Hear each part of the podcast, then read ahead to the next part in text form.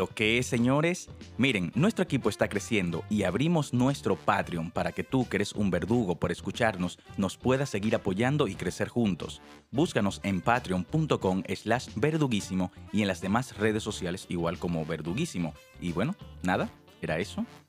Gracias por escuchar este episodio. Si es tu primera vez, tenemos varias conversaciones con seres humanos que considero que son unos verdugos en lo que hacen y creo que es importante conocer un poco más de ellos. Hoy conversamos con un ser humano que su vida es puro arte, una gloria del ballet dominicano. Él es actor, cantante y pintor.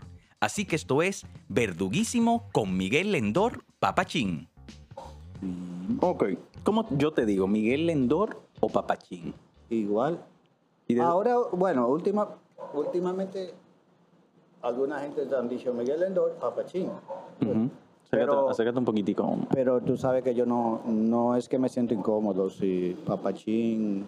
Total, todo el mundo me, yo creo que conoce más papachín que el mismo Miguel Endor. Sí. ¿Y de, de dónde viene eh, Papachín, el nombre? Mira, papachín viene, según me contó mi abuela, yo, yo fui el primer nieto de todos.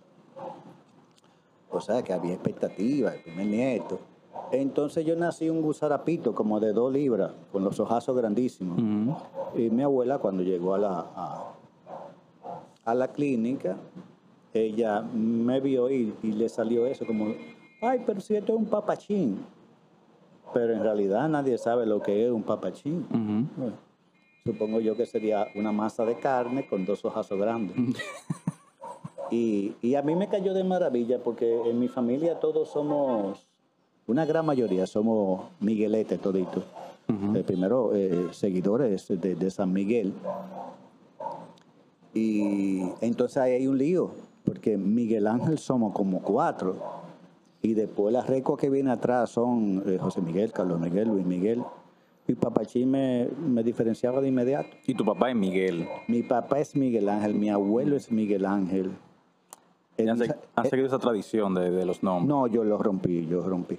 Oh, ok. Eh, eh, yo la rompí, yo dije, no, no, no puede ya esto tanto Miguel, porque aparte que hay nombres que son, ah, ah, los últimos hijos de, de mi tío se llaman Esdras, Miguel y Medayot. Eh, Miguel, o sea que eh, yo rompí eso con los míos. Ah, muy bien. Papá, de ¿cuándo tú empiezas en la danza? ¿Y por qué tú empiezas en la danza? Mira, era el año 1978-79, estaba en pleno apogeo lo que era el movimiento FIBER, Ujú. entiéndase, fiebre del sábado por la noche y todo lo que tenía que ver con Travolta.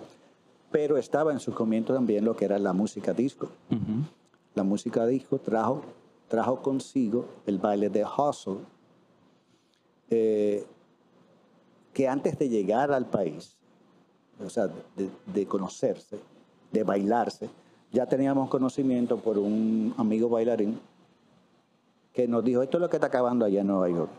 Me enseñó unos cuantos pasos, llegó la película, con la película, bueno, ya tú sabes, Fiebre del Sábado, se, se desató una fiebre y empezaron muchísimos concursos de hustle en todas las discotecas de esos momentos, buscando quizás diferenciarnos de lo demás o llamar la atención en, la- en las competencias.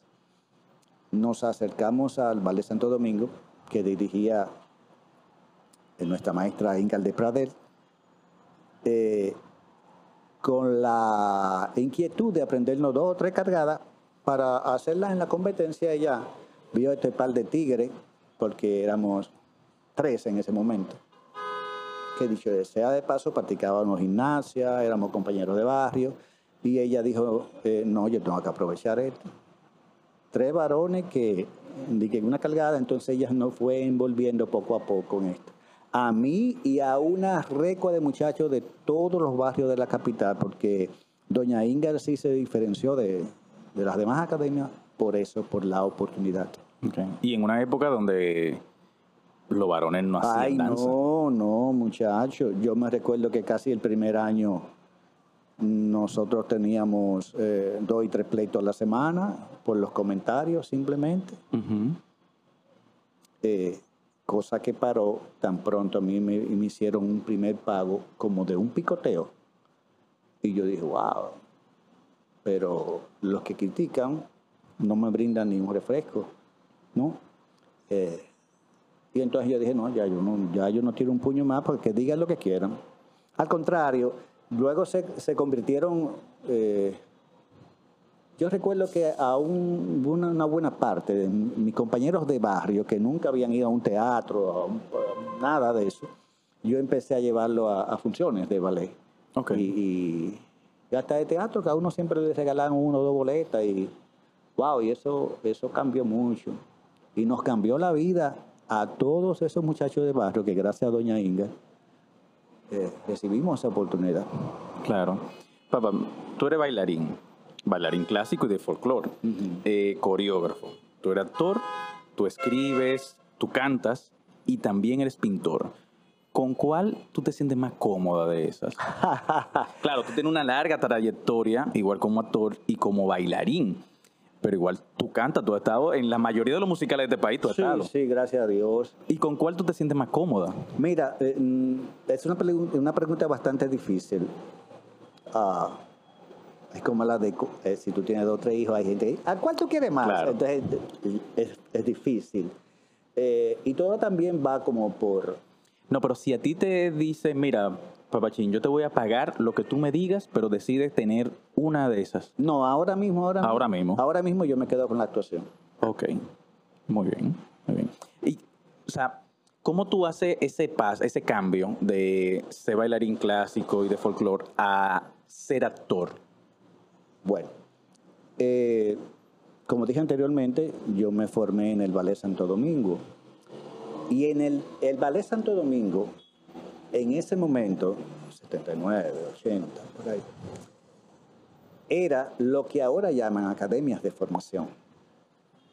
Las demás eran academias de ballet. El Ballet Santo Domingo era academia de formación. ¿Por qué? Porque en el Ballet Santo Domingo nosotros aprendimos ballet, danza moderna, jazz, eh, coreografía, la notación, que es la escritura de la coreografía, lectura musical. Entonces todo esto nos fue llevando a, a- a eso. Eh, a mí siempre también se me utilizaba en, los, en, los, en las danzas de carácter. ¿Qué son danzas de carácter para la gente que esté Mira, escuchando? generalmente eh, casi do- todos los grandes ballets tienen la, vamos a entendernos, sus protagónicos. La princesa, el príncipe, el rey, la reina, el hada, y luego vienen los demás personajes. El brujo, el mago, el hechicero. O hay danzas de carácter propiamente dentro del flamenco. Hay personas que necesariamente no hacen el tablao, pero son de un nivel importante. Entonces, a mí, eh, bueno, me notaron quizás cierta facilidad y me empezaron a utilizar en danzas de carácter, a, a- a desarrollar personajes. Y eh, ya desde ese entonces recibíamos en la academia eh, talleres con actores, así vagamente eh, Richard Douglas, Don Iván, pasaban por el ballet Santo Domingo. Entonces íbamos recibiendo eso. Eh, y, y luego aparecieron eh, oportunidades para yo hacer teatro en sí. Lo que pasa es que la juventud me llevaba, y ese tiempo, esa etapa, yo estaba más en lo que era bailar. Ok. No, igual eh, fue tu, dis- tu disciplina por muchísimos años. Hoy tú sí. tienes más de cuatro décadas, papá. Sí, sí, tú, no te, lo- tú te retiraste fue en 2016. Sí, exactamente. En por ahí. 2016. De la danza. De la danza, sí. Pero igual, tú, aunque te hayas retirado de la danza profesional, tú seguías bailando en los musicales, Yo seguía en los musicales. en alguna que otra obra también que haya... Sí, sí, claro. Yo, por ejemplo, en los musicales, eh, como eh, tú debes de desarrollar la, la- digamos que las tres vertientes, Ujú. da- cansa- eh, danza, canto y actuación. Eh, yo todavía guardo como, como, como dicen por ahí, una subrapita de lo que es la danza para musicales. Ah, aunque actualmente no me entreno a nivel eh, académico, sí, pero yo siempre trato de mantenerme en forma físicamente, mi caminadita, mi corridita, mi ejercicio físico. Claro, Eh, claro. Papá, mira, tú en el 2017 tú ganaste el Soberano a Mejor Actor por la obra El Diario de Ana Fran, Exacto. que fue dirigida por Antonio Melenciano. Yo no recuerdo otro bailarín que haya ganado como actor un premio en este país. Mira, ahora que tú me, me haces esa pregunta, yo no creo, no creo, yo No, yo no recuerdo. No quiero fallar, de verdad, No, ni claro. herir a nadie, ni molestar, pero yo creo que yo soy el único. El único que, que se formó como bailarín y pasó a ser actor y ganó un premio eh, como mejor actor por una obra. Sí, sí, O sea, sí, yo creo que tú eres el, el- el único hasta ahora. sí, sí. ¿Qué tal esa experiencia de tú venir con todo el reconocimiento como bailarín y ahora que también te reconocen como actor? Mira, eso, eso es paradójico, porque por ejemplo, yo hice todos esos años en la danza. Yo solamente fui este, nominado en todos esos años una sola vez. Y se suponía que ese año yo era la, la boleta ganadora, porque ese año yo bailé todos los grandes clásicos. Y papeles masculinos dentro de la danza yo lo interpreté ese año. Bueno, ganó un compañero y amén. Pero yo más nunca volví a ser nominada, nominado. Ujú. E inclusive yo participé desde el primer soberano, desde el primer Cassandra, todos los años consecutivamente como cuerpo de baile. Eh, tengo amigos que, que, que gozan con eso y dicen, papá, tú duraste 40 años bailando y, y- y- y no ganaste o, o no saben si me nominaron ni nadie. Sin embargo, ya dentro de- del teatro resultó eh, con esa bendición, digamos, por un lado, Ujú. porque uno dice, ah, que los premios no, pero cuando tú haces tu trabajo bien hecho y hay una premiación para lo que tú haces, pues claro que te, que te cae bien. Claro, Sí. claro. Mira, en el 78, 1978, tú dejas la universidad para seguir estudiando ballet clásico. ¿Cómo fue, en esa época, Sí. qué- qué- cómo fue la reacción de tus padres al tú dejar una carrera en lo que se establecía y que aún, aún hoy se establece, ¿no? Tú tienes que hacer una carrera universitaria y no eh, deja el arte como un segundo plano. Mm. Pero tú te armaste de valor, dejas la universidad para seguir tu sueño de ser bailarín clásico. Entonces, ¿cuál fue la reacción de tus padres en ese entonces? Eh, obvio que, que siempre hubo eh, esta primera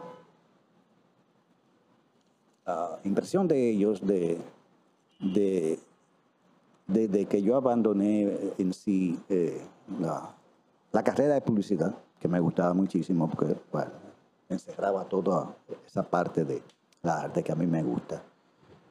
Pero yo fui poco a poco yo fui poco a poco.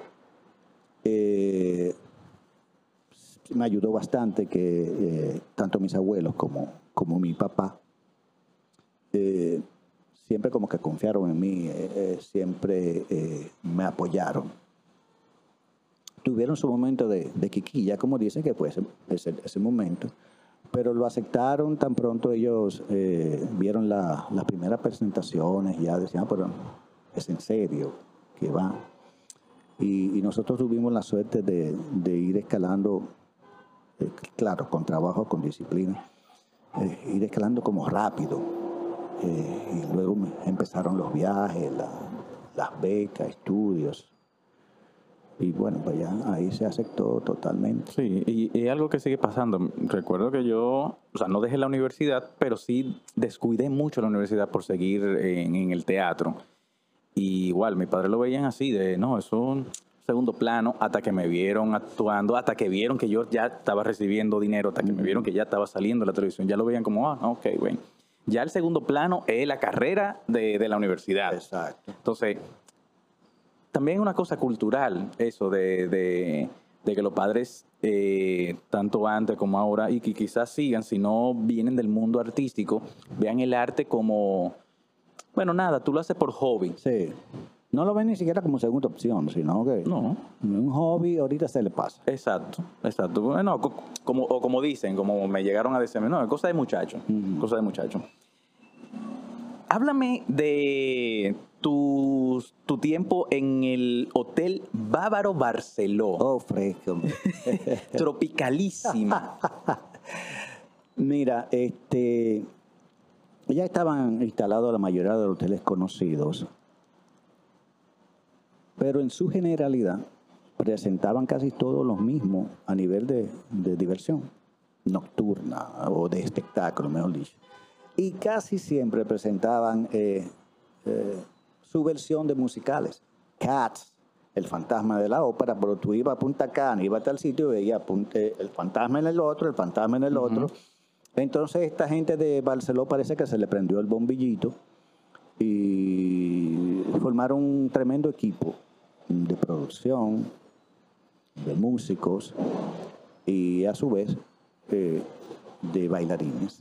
¿Y cómo tú, cómo tú llegas a formar parte del cuerpo de baile de Tropicalísimo? Ok, eh, el productor y director artístico fue Chiqui Adat, con quien, aparte de compañero de, en la danza, yo fui uno de sus principales bailarines a nivel popular y de espectáculos.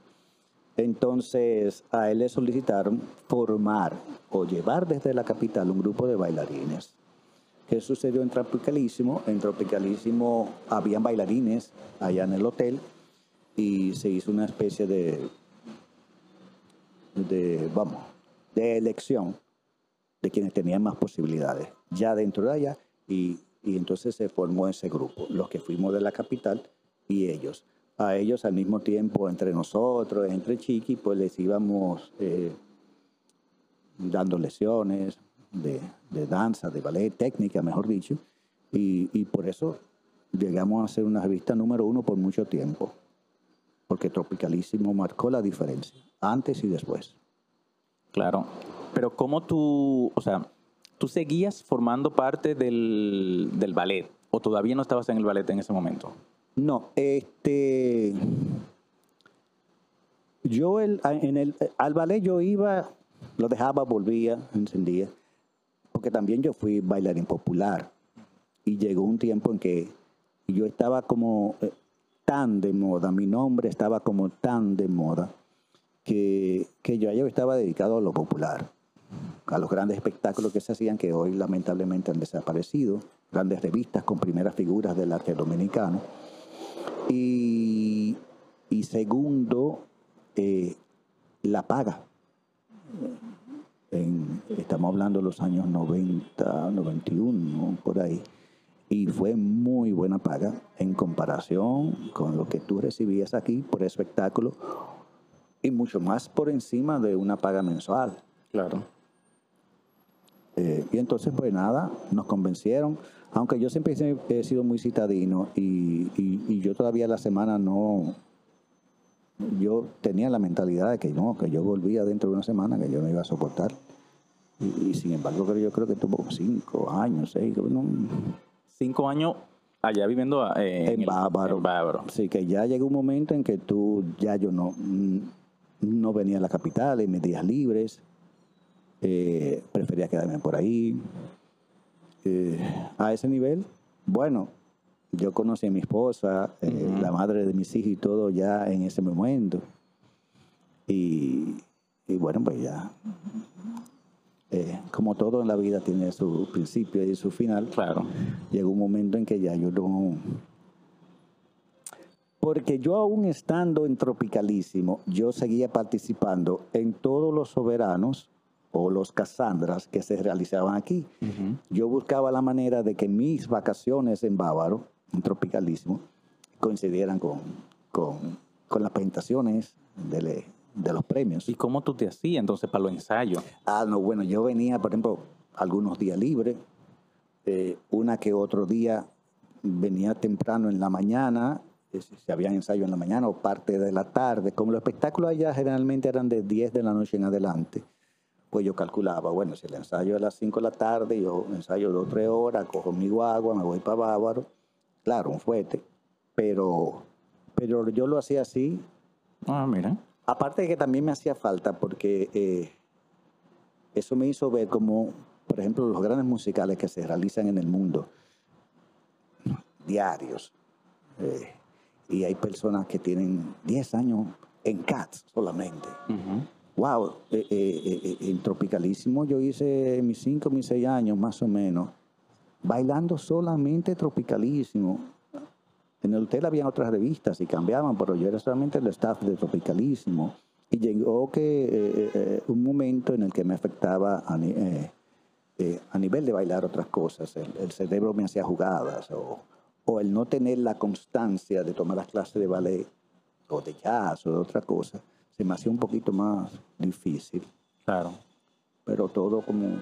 Todo iba encajando. Sí, luego, Claro. sí, sí. No, igual eh, tú eras muy joven. Exacto. O sea, la juventud todo lo puede. o sea. Sí, sí, sí.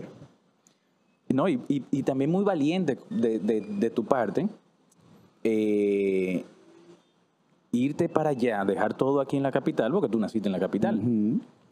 e irte a hacer una nueva vida ya, prácticamente. o sea, Sí, sí, todo empezar como de nuevo, de nuevo, porque eh, ahora en Bávaro es todo una ciudad, ahora hay de todo.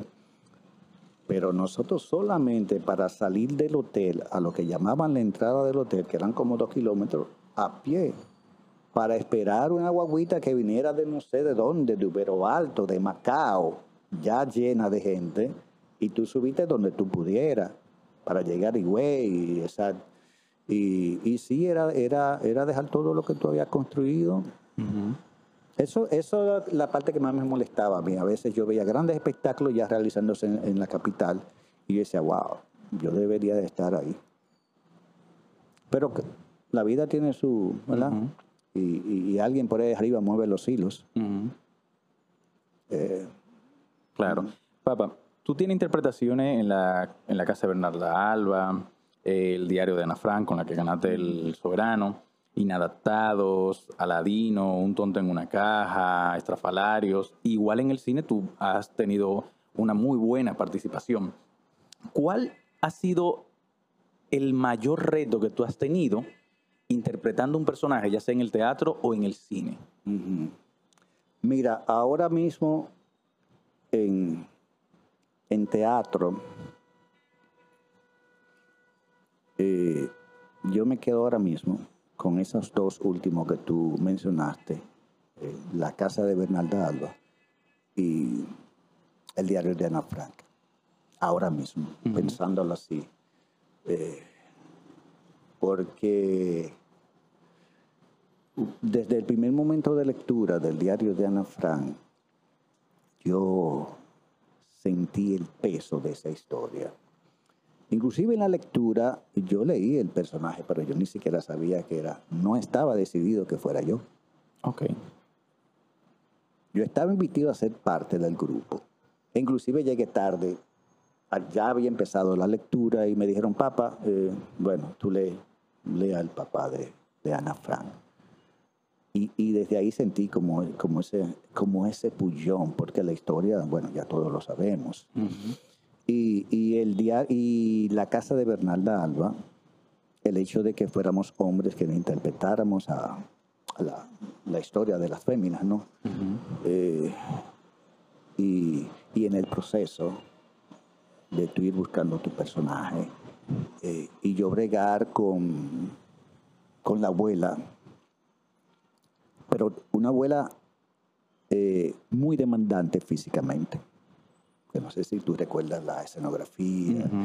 Y, y- y yo recibí mucho puestazo, yo mismo buscando la perfección de, Claro. de, de yo subirme allá arriba, de que la gente lo- no lo notara, de colgarme de cabeza, de, de quedarme en posiciones dificilísimas, que ahora mismo yo no sé si yo lo volviera a hacer. O sea, e- e- esa parte. Y, y- y nosotros nos entrenamos, no, mm, gloria, eh, gloria a Dios, nos, nos entrenamos muchísimo. Y yo doblemente porque tú sabes que ya pues uno tiene sus añitos y uno va. No, claro, y, y tú te entrenas todos los días. Y, Sí. que- y es por esa disciplina que tú vienes de la danza también. Sí, esa es una de las ventajas de, de, de la danza y de la danza clásica, que es que en- tú entrenas tu cuerpo diariamente. Hay, hay personas que trabajan dos o tres veces. No, el, bail- el bailarín y el bailarín clásico se entrena a diario. Muy difícilmente tú llegues a un ensayo, a un ensayo directo. Tú sabes que tú te vas a pasar hora y media, dos horas entrenándote físicamente, que es lo que le llamamos la clase. Y luego tú vas a hacer un ensayo. Y los ensayos de ballet son, son continuos, son, eh, son fuertes. De ahí que yo a veces gozo que la gente dice, ve al ballet como, qué cosa más bonita. Pero un bailarín clásico es un atleta de alto rendimiento. Tú sabes que eso mismo me dijo Eduardo Villanueva, que el bailarín clásico igual es un atleta de alto Sí, sí, y más cuando tú lo llevas como debe, como debe ser, con la disciplina, el entrenamiento. Y, y no hay nada más comerlo que un bailarín. O sea, la gente ve, no, que no comen, mentira, comemos doble y triplemente más que cualquier persona. Claro, pero es por la energía que Por van la gastando energía que tú diario. gastando. O sea, hay bailarines que van al ballet clásico en la mañana, después de ahí tienen un ensayo, después otro ensayo en la tarde y en la noche otro ensayo más. Y Sí, llegan sí. a las 11 de la noche a su casa. Sí. Y de ahí la importancia, eh, el mismo Stanislavski lo dice en cómo se prepara un actor, la importancia de que, el, de que el actor tome clases de ballet para buscar su, su equilibrio, para buscar la posición correcta, cosa que, que, que falta muchas veces. Sí, eh, los que somos egresados de la Escuela Nacional de Arte Dramático, la ENAD, después que terminamos, quizás como mucho, dos o tres años, ya no volvemos a hacer los mismos ejercicios diarios que hacíamos cuando estábamos en la escuela. Sí, sí. Y es importantísimo, Ujú. importantísimo porque también te ayuda, te ayuda a durar más. Claro. Y, y- y tú manejando tu cuerpo tienes muchísimas posibilidades de, de que el mismo personaje crezca. Claro, claro. Papa, tú mencionaste que los mayores retos fueron la del de Ana Fran y eh, la Casa Fernanda Alba. ¿Tú consideras que esas dos han sido de las mejores experiencias que tú has tenido en la actuación? Yo, mira, eh, yo porque no quiero eh, herir sentimientos, no, no, no, yo he sido un dichoso, Iván, yo, yo, yo tengo demasiado gozo en mi corazón, Eh, porque yo he estado en la mayoría de los grandes momentos de las artes, yo, yo he tenido algo, yo he estado presente. Te digo eso porque Ujú. hablando de unos años, unos pocos años para acá, pues, eh, pero no, no, yo he tenido, a mí se me haría difícil decirte de verdad, mira, esto, mm, hasta me dolería porque, No, o, o cuál, cuál hubiese sido la, cuál ha sido la experiencia eh, más divertida, qué sé yo, de, de- de- de la, estamos hablando de la actuación. ajá, eh, que tú has tenido y cuál también sería ah, fue eh, la que más complicación te dio ujú. Mira, divertidísima para mí, bueno, una parte de ella está en- dentro de los musicales. Pero cuando se hizo El Hombre de la Mancha, este, yo era parte de- de- del grupo de actores. Este, entonces, eh, por el rango musical, había un cantante que debía de interpretar a, a uno de los personajes. Entonces, a, mí me encargan, y yo viendo cierta dificultad en él, yo digo, "No, mira, Mm, déjame, pues, yo me voy a poner contigo, te voy a enseñar, tú caminas así, haces esto, haces esto, que, que lo que yo no sabía que algunos de ellos, de, de la parte de la dirección, me estaban viendo. Y, y- y notaron que esa persona que iba a ser el personaje, mm, a nivel vocal excelente, pero no tenía la, la movilidad, la plasticidad. Y me dijeron, papá, pero tú, vamos, vamos a hacer algo. Yo, bueno, ni corto ni perezoso. Eh, también faltaba poco tiempo ya para lo que era la, la presentación en sí. Y, y eso me llevó, me llevó, este, eh, claro, yo no llegaba al, al- a nivel vocal, pero por la experiencia y, y luego yo dije, pero pero yo estoy haciendo un personaje, eh, necesariamente no tengo que cantar ópera, yo me puedo ir del lado del personaje y explotarlo. Y, y- y, bueno, pues me dieron el sí. y e- esa fue tu primera participación como actor No, no. Mira, mi primera participación como actor fue casi a mis inicios, pero lo recuerdo muy bien porque esa oportunidad me la brindó eh, Soraya Cachita. ajá cachito Cachita vio algo y ya con ella con esa experiencia. Y ella me invitó a participar en uno de los primeros musicales y preparado aquí en República Dominicana, que fue Cachita en el País de la Maravilla. Cuando ella me invitó a mí a la lectura, yo inmediatamente le dije que no, porque yo vi aquí el libreto y yo le dije, no, no, no, es que yo, yo, apenas me aprendo una canción, ahora me voy a aprender yo.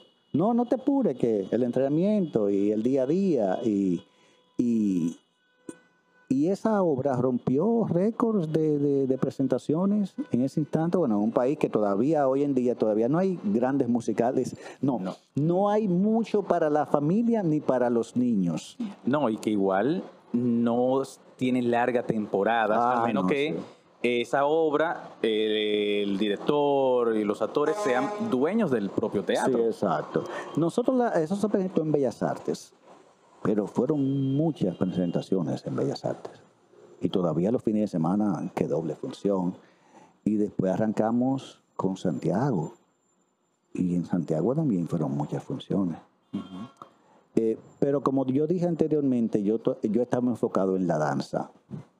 Después de ahí sí llegaron cosas. Eh, y, directores y productores que me brindaban oportunidades. Guillermo Cordero, eh, el maestro Jean Luis Jorge también me dio eh, oportunidades de, actuación en un inicio.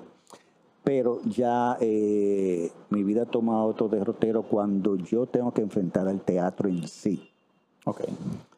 Que fue con la ópera merengue. Y ahí yo, trabajando con, con Rafael Villalona, yo lo tengo en la gloria, con Delta Soto, Ángel, el maestro Ángel H., porque eso fue un, gran espectáculo y, que incluyó a todos los a, los, a los, cantantes, a los actores, a la danza, y todos tenían que entrenarse en. Claro. Eh, ya yo sí, ya yo enfrenté a este Stanislavski de frente. ¿Tú nunca sentiste alguna discriminación por el hecho de que tú vienes de la danza y pasas al teatro, pero no dejas la danza? Eh, Sí, sí. Eh, todavía a veces eh, yo pienso, creo que merezco estar aquí o que yo debo hacer eso y, me cuesta apartarme de, lo que es la danza o que me aparten los demás de lo que es la danza, mejor dicho. No, muy bien. Eh, ¿Y cuál tú crees que fue la o sea, que tú tuviste una mala experiencia en eso. Claro, sin mencionar el nombre, pero una situación que tú recuerdes, tú dices, mierda, no. O sea, yo hice esa obra, pero fue a, o hice esa pieza, fue a puro guamazo.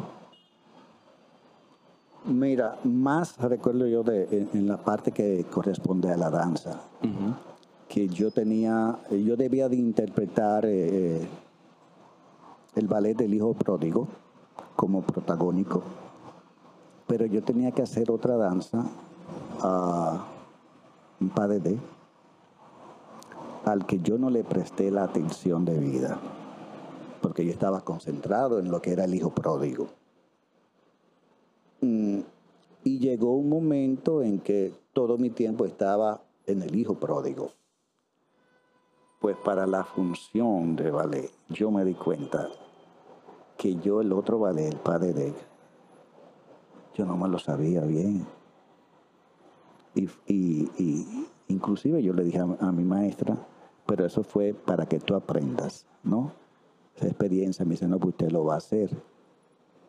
Y yo, ya tú sabes, no hubo forma de que ese ballet yo lo hiciera bien. ¿Y qué tiempo faltaba para la presentación? No, poco. Yo vine a despertar ya muy tarde a darme cuenta de que yo no le había dedicado tiempo y que yo no me lo sabía.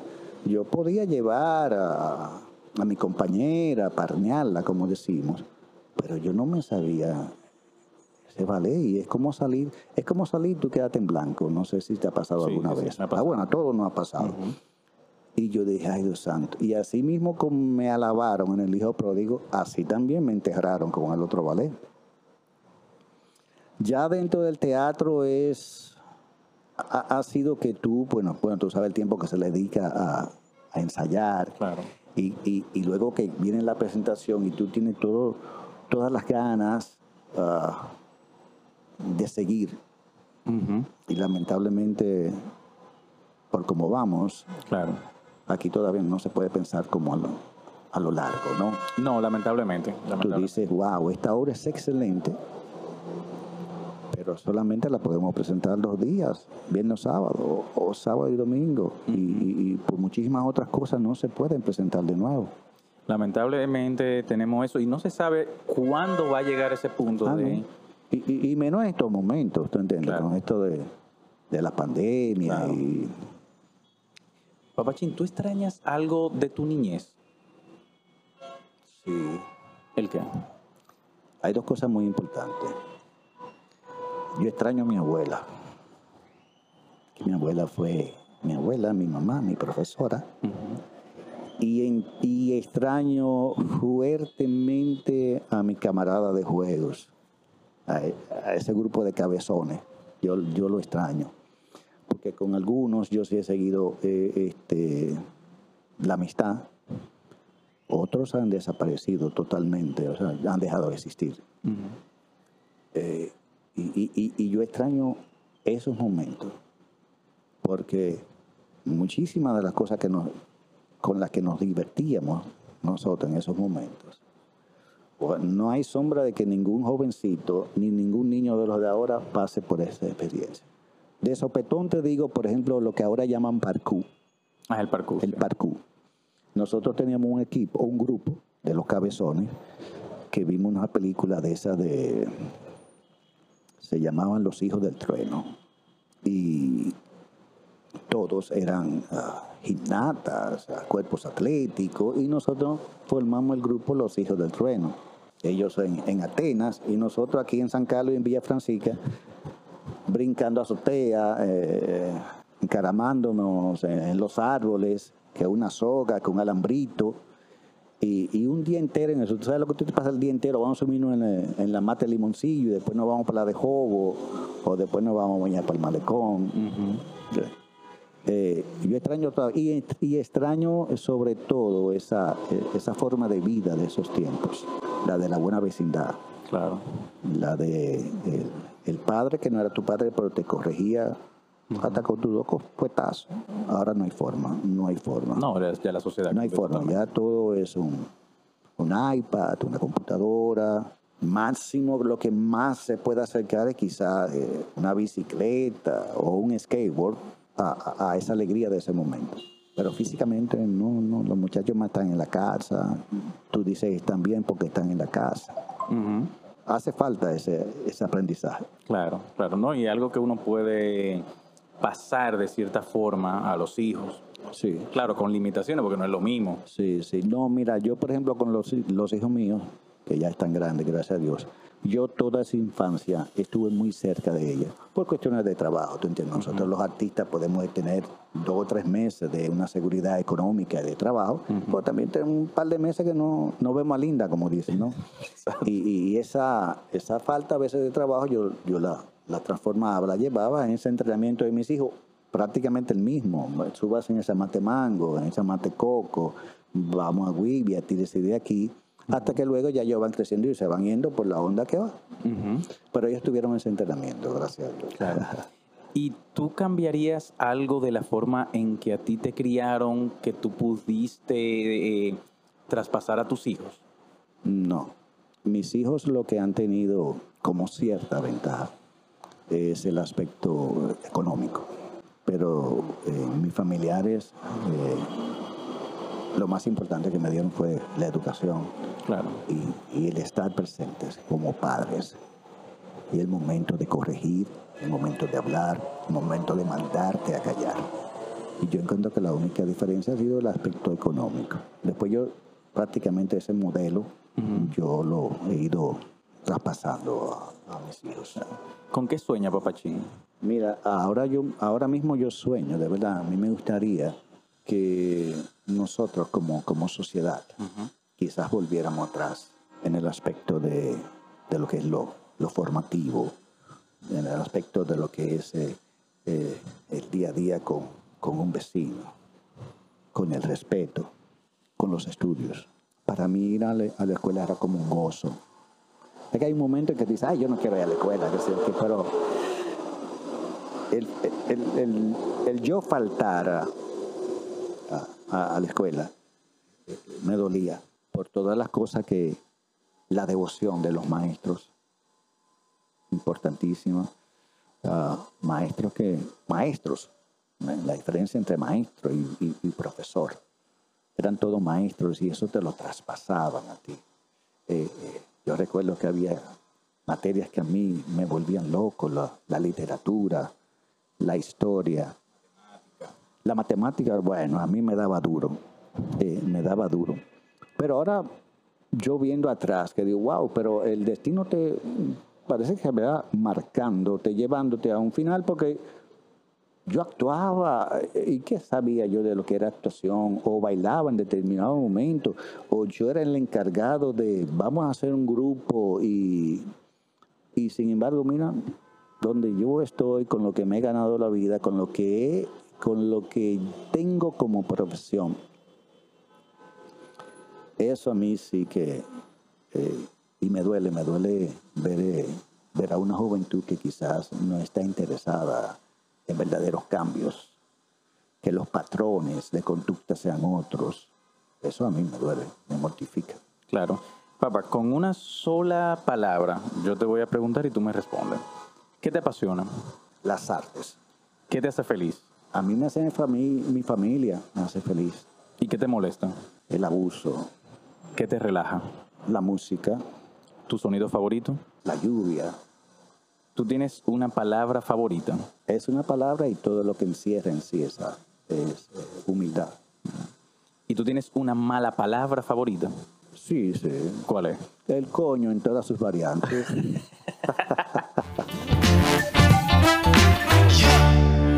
productores de la nueva película de, de animación Aquí tienen dos, eh, eh, dos actores dispuestos a prestarle sus servicios en, en, lo referente a voces. Claro, claro. Para la gente que, que va, va, a escuchar, va a entender, no va a entender muy bien, tienen que entrar a patreon.com slash verduguísimo para que vean la improvisación verduga. Papa, de verdad, muchísimas gracias por dejarme entrar en tu balcón que está muy chulo, en tu terraza, perdón, que está bastante chulas. Eh, los ruidos que habían escuchado, bueno, es que estamos en la ciudad de, eh, Santo Domingo. O sea, Ambientales, ¿no? Exacto, eh, esos sonidos. Y, Papa, yo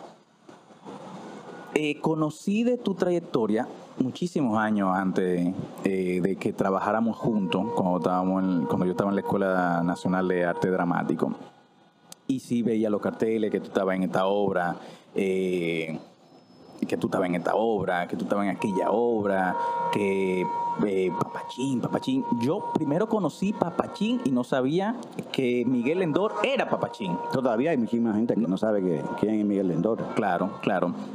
Y mira, el hecho de que nos tocó trabajar juntos en, en Inadaptado. Inadaptado, claro. Eh, yo siempre pregunto, ay, ¿quién está en esta obra? Ah, eh, está, está, Gilberto, ah, yo conozco a Gilberto, ah, está, está Patricio Batán, eso qué, y va a estar Papachín. Yo, mira, Papachín, ahí va a estar. No, no, no, no, no, hay que darle para allá, hay que darle para allá. Y en esa obra fue que, eh, que nos conocimos formalmente, pero ya yo sabía de ti desde de, de antes. Y yo recuerdo esos, porque ustedes estaban ensayando antes de que yo entrara. Sí, sí. Yo recuerdo ese primer ensayo que a mí me tocó ir, que tú, eres el primero que llegaba. Y me acuerdo como ahora, eh, estábamos ensayando en la Escuela Nacional de Arte Dramático, en la Y en el lobby tú estabas sentado leyendo tu libreto religiosamente todos los días antes de ensayar. Y para mí eso era una vaina de, de yo, Milkina, pero él es papachín. es una gloria. Y mira qué humilde dentro de lo, del, amplio margen de, de, lo que es la humildad en nivel general. Yo sentí eso, mira qué humilde, esta gloria, porque yo, yo te veo así, esta, gloria del arte, sentado aquí en el piso, ¿no? En el piso, leyendo su libreto religiosamente, haciendo sus notaciones, como, como yo me veía, como yo estaba cuando yo era estudiante, me sentaba en el piso, a mí, mira esto, que tengo que hacer esto, de, de este examen y esta cosa. Y eso no es, eso no es todo. El hecho de compartir escena contigo en los ensayos, que valga la redundancia, en esos ensayos fueron una de las obras que yo más he disfrutado realizar por la compli- complicidad que teníamos entre los actores. Sí. Y yo no sentía que era un trabajo, yo sentía que era, bueno, nos estamos divirtiendo. Sí, un gozo, un Eh, gozo. Un gozo, o sea, todos los ensayos fue un gozo. La gente que no la vio, bueno, esperemos que se repita en algún momento. Y tú como, como profesional de ar- del arte, eh, de la danza y, de- y del teatro, tú eres del- de ese ser humano que da mucho, propone mucho, que ayuda mucho, sin, sin, mi- sin ver el punto de, no, yo tengo más experiencia que todo estos muchachos, eh, yo soy papachín y bueno, no, resuelve tú. No, al contrario. O sea, me acuerdo también de la parte cuando me tocaba bailar con los tacos, que era con, tu personaje, que yo, yo, papá, yo no bailo. Yo no bailo, papá. Y, y- y me pusieron unos tacos. Y tú no, ven, ven, mira esto, que eso que, y tú me guiaste, me, me- me- mira por aquí, que eso, que eso, cuánto, ah, ok. Y eso es lo que hace grande a los actores, ese, e- ese, ese punto de dar sin, sin, eh, sin, sin pensar en, no, yo soy tal persona. Y mientras van pas- iba pasando los ensayos, que después trabajamos juntos en otra obra, yo, te- yo, te- yo tuve el placer de, Claro, de, de igual de dirigirte. Eh, la calidad de ser humano que tú eres, papachín. Gracias, gracias. O sea, es, es una cosa increíble. Yo siento en, en ti, a- a- al- al conocerte, al verte, eh, que tú eres un alma muy feliz, sí, sí. extremadamente feliz. O sea, claro, con las complicaciones de que puede tener el día a día. cada ser humano. Y que cada ser humano, no todo el mundo se levanta igual eh, de feliz siempre. Aunque tú tengas tu carácter eh, y eso, tú, tu trabajo es tu trabajo y ya. Y eso para mí, al- a- sabiendo que, y lo repito de nuevo, que para mí tú eres una gloria del arte nacional, Gracias. tú eres un verdugo en todo lo que tú haces y sobre todo por el ser humano que tú eres, papachín. O sea, tú ser- un ser humano demasiado noble, eh, una persona que tú puedes hablar de lo que sea, eh, igual te escucha, te puede dar un consejo, porque igual la experiencia pesa y tú tienes mucha experiencia en, en- en lo que tú haces y tú no, tú no te vas en una sola rama, sino que tú te versificas en varias cosas y lo reúnes. Si te toca hacer un personaje, tú, mira, pero yo puedo sacar esto de, de- de- del baile, esto de la pintura, eh, eh, la presencia. Y se nota en el escenario cuando, cuando te ven, pero se nota más cuando a los que han tenido la oportunidad, como a mí, de subir a un escenario contigo, papachín. Bueno, gracias, gracias de corazón. Eh, yo creo que cada persona debe primero de ser honesto consigo mismo, Sí, eh, respetar el trabajo de los demás y, y- y llevar ese estandarte, ese estandarte de, de- de la hermandad, del compañerismo.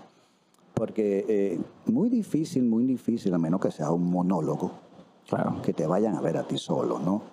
Pero eh, el éxito de esa obra, de esa función, es un trabajo en conjunto, ¿no? Y, y- el descubrir los personajes, eh, el hablar con los compañeros, qué tú crees, eh, eso se refleja. Ah, La noche de, de la ya, de- del momento cumbre, se refleja todo ese...